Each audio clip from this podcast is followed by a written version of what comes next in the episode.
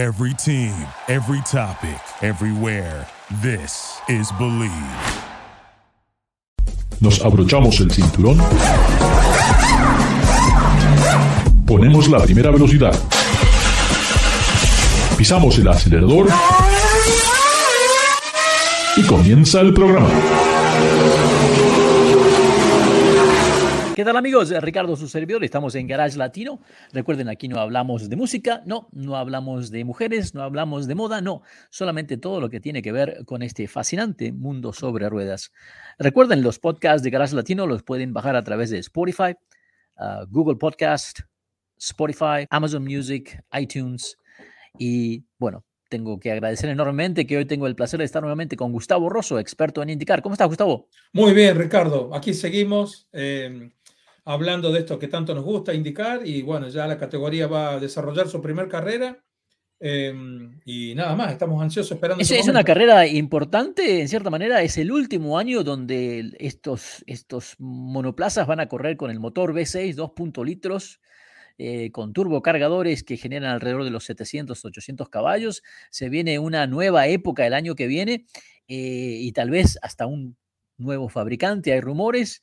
El nuevo motor va a ser algo totalmente diferente, Gustavo. El motor nuevo viene híbrido, em, entonces eh, yo creo que va a traer un poco más de potencia, pero también va a traer eh, más peso, le va a sumar más peso al auto.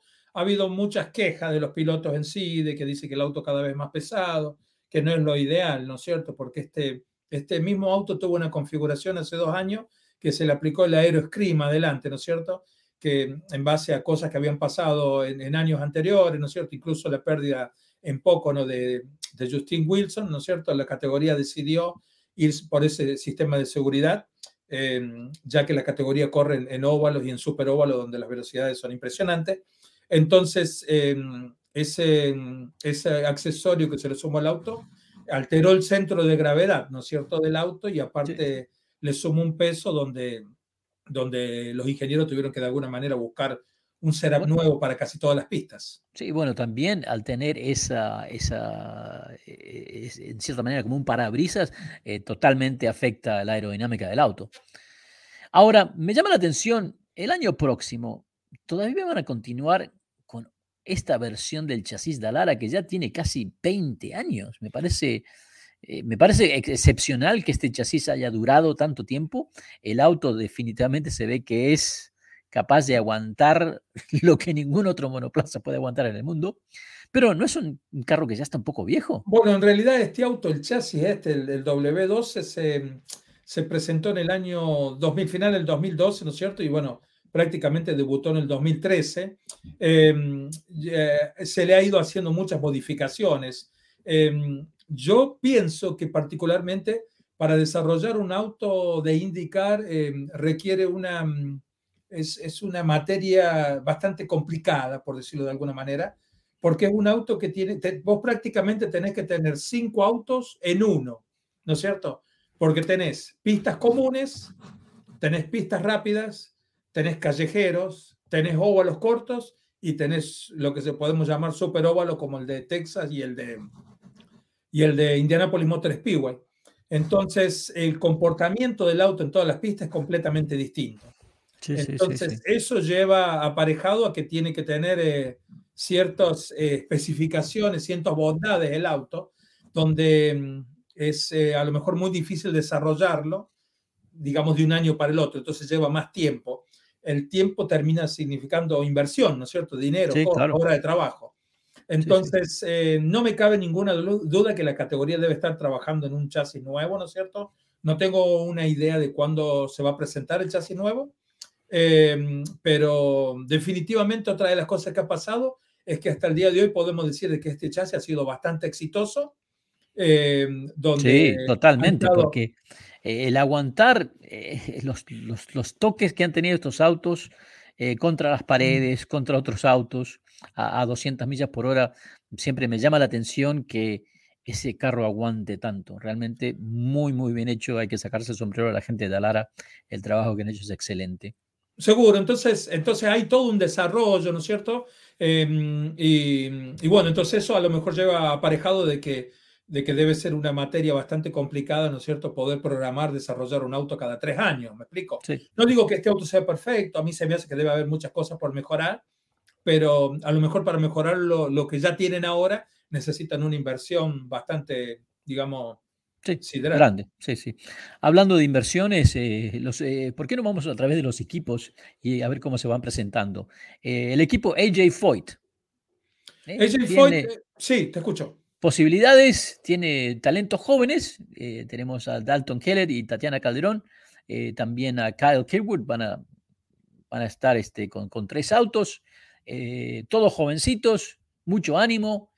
¿Te parece que AJ Foyt tiene el potencial para desarrollar estos jóvenes? Yo creo que Jay Foy, en, en- mi opinión, ellos se podrían sentir victoriosos peleando del lugar 20 al lugar 15, realísticamente hablando, ¿no es cierto? O sea, en- hay tres, cuatro pilotos, eh, hay tres, cuatro equipos por delante de ellos, ¿no es cierto? Y que mm, no solo tienen una inversión increíble, sino que también cuentan con los servicios de pilotos muy experimentados. Entonces, em, para ser extremadamente competitivo necesitas muchas cosas, pero hay tres que son fundamentales. Necesitas tener un buen auto, que quizás esté ligado a, tener, digamos, eh, buenos mecánicos, buenos ingenieros. Después tenés que tener el respaldo económico, que es muy importante, los patrocinios y, bueno, y todas estas cosas que sabemos que sin eso no hay nada. Y después tenés que tener los servicios del piloto. O sea, tenés que tener un piloto que vos sepas que es eh, extremadamente bueno en lo que hace, ¿no es cierto? Sí, sí, sí. Porque de nada te sirve darle un auto de carrera a, alguien que a lo mejor choca, se despista o no puede realmente, em, de alguna manera, decirte eh, las falencias o las cosas buenas que tiene el auto, ¿me entendés? Entonces, eh, hay un montón de factores que se tienen que dar, ¿no es cierto?, para obtener uno- buen resultado. Y uno de los factores es, es el, es el equipo de, de mecánicos e ingenieros que están dentro de- del equipo. ¿no? Seguro que sí. Eh, por el otro lado tenemos a Andretti Autosport, que yo realmente creo hay que felicitar a Michael Andretti por lo que ha hecho con este equipo, de la manera que han hecho expansión no solamente en IndyCar, pero con la Fórmula I, con, eh, este, también con el, con el Rally Cross. Realmente eh, ha seguido la, la fórmula de Ganassi, pero ahora tienen un montón de autos, casi cinco autos este año, eh, cuatro eh, para todo el campeonato, más Stefan Wilson, que se supone va a correr las, las 500 millas. Eh, tienen el potencial para ser los campeones este año, me parece. Yo pienso que sí, ahí deberíamos anotarlo a Michael Andretti. Yo hace como 5 o 6 años atrás un día lo, lo felicité. Estábamos en la pista de Nola y le dije de que en, en el nombre prácticamente del automovilismo de Estados Unidos yo le agradecía por todo lo que él hacía, ¿no es cierto? Por, por, por el automovilismo en sí, ¿no es cierto?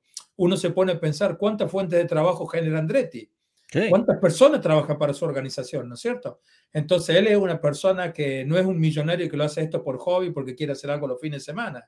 Yo estoy seguro que Michael Andretti debe ser uno de los pocos que se acuesta con el automovilismo, duerme con el automovilismo y Sí. se levanta con el automovilismo. O sea que no hay otra cosa en su vida que no sea esto, ¿se entiende? Sí, sí, sí, sí. Y ya desde prácticamente desde que nació, en toda su vida ha estado en el autódromo. Seguro. Y yo creo que ellos, él, él tiene a Herta, tiene este chico Herta que es extremadamente rápido, no estamos descubriendo nada. Y después lo tiene Rossi, que es, eh, también es rápido. Rossi tiene otras características distintas a Herta. eh, y ahora lo traen a Grosjean, ¿no es cierto? Entonces van a tener una linda mezcla ahí de personalidades, de estilo de manejo. Y lo más importante acá es que muchas veces en, en- en este sistema de competición es que muchas veces un piloto a lo mejor es como que termina empujando a otro, ¿no es cierto? Sí, Porque claro, uno es sí. bueno y el otro lo empuja por resultado, por lo que sea, ¿no es cierto? Y termina siendo más bueno todavía o más rápido. Hablando de empujarse el uno a otro, el equipo Aero McLaren SP, eh, con los pilotos Pato Ward y Félix Rosenquist, los dos han demostrado que son muy rápidos y creo que el equipo en sí, eh, como que cada año ha mejorado, mejorado y ya está a punto de estar eh, encima. en- en, eh, ya, se, ya, ya lo hemos visto constantemente en el podio. Creo que es otro equipo que puede ser la sorpresa para el año. Y sí, bueno, ahí tenés eh, de la conversación que tuvimos anteriormente, tenés la posibilidad de tener un buen equipo, han contratado muchísimos ingenieros, muchísimos mecánicos, todo, un mega sponsor, ¿me explico? Mega sponsor, quizás a lo mejor el, el sponsor más potente de la categoría.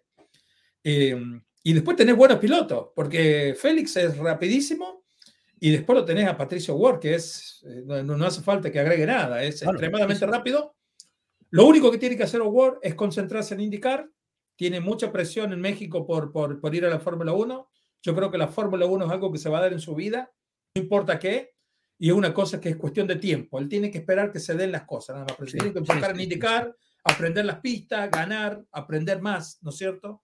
Porque uno no solamente aprende manejando, sino aprende el balance emocional, aprende a controlar la adrenalina, aprende a, a saber esperar. A, trabajar con los medios, a trabajar con los sponsors. A todo, porque cuando vos llegás, cuando vos llegás a la máxima esfera, todas las cosas son rápido, ¿no es cierto? Todo pasa rápido. Y, lamentablemente en la Fórmula 1 no es, es, una, es, es, un ambiente muy frío donde no se acepta ningún tipo de error.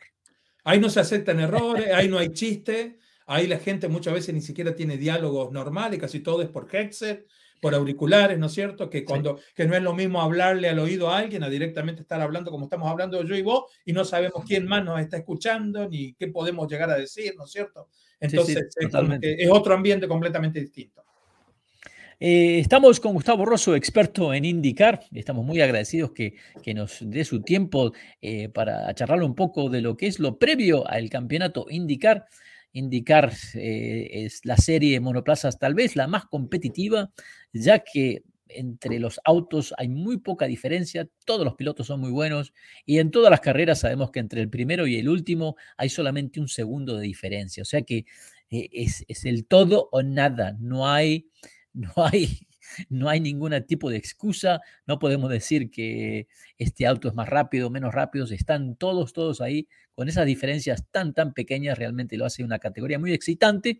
Y bueno, este año tenemos la, una, algo muy especial, es donde tenemos varios campeones, eh, gente que ha ganado las 500 millas de Indianápolis, con una camada de talentos nuevos que creo van a incluso mejorar lo que fue una una temporada muy excitante la del año pasado. Estamos en Garage Latino.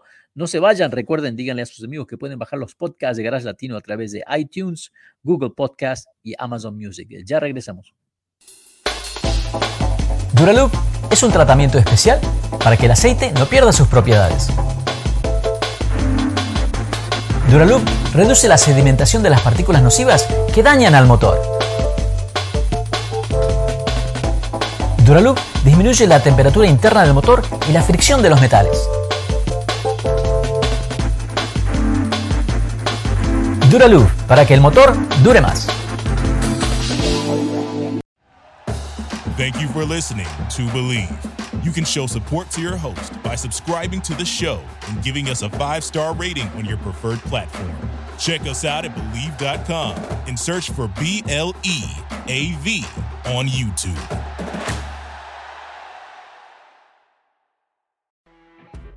You know, when you're listening to a true crime story that has an unbelievable plot twist that makes you stop in your tracks? That's what our podcast, People Are the Worst, brings you with each episode. I'm Rachel. And I'm Rebecca. We're identical twins who love true crime cases that make you say, didn't see that coming, and we hate the people responsible for them. Listen to People Are the Worst now on Apple, Spotify, or wherever you get your podcasts.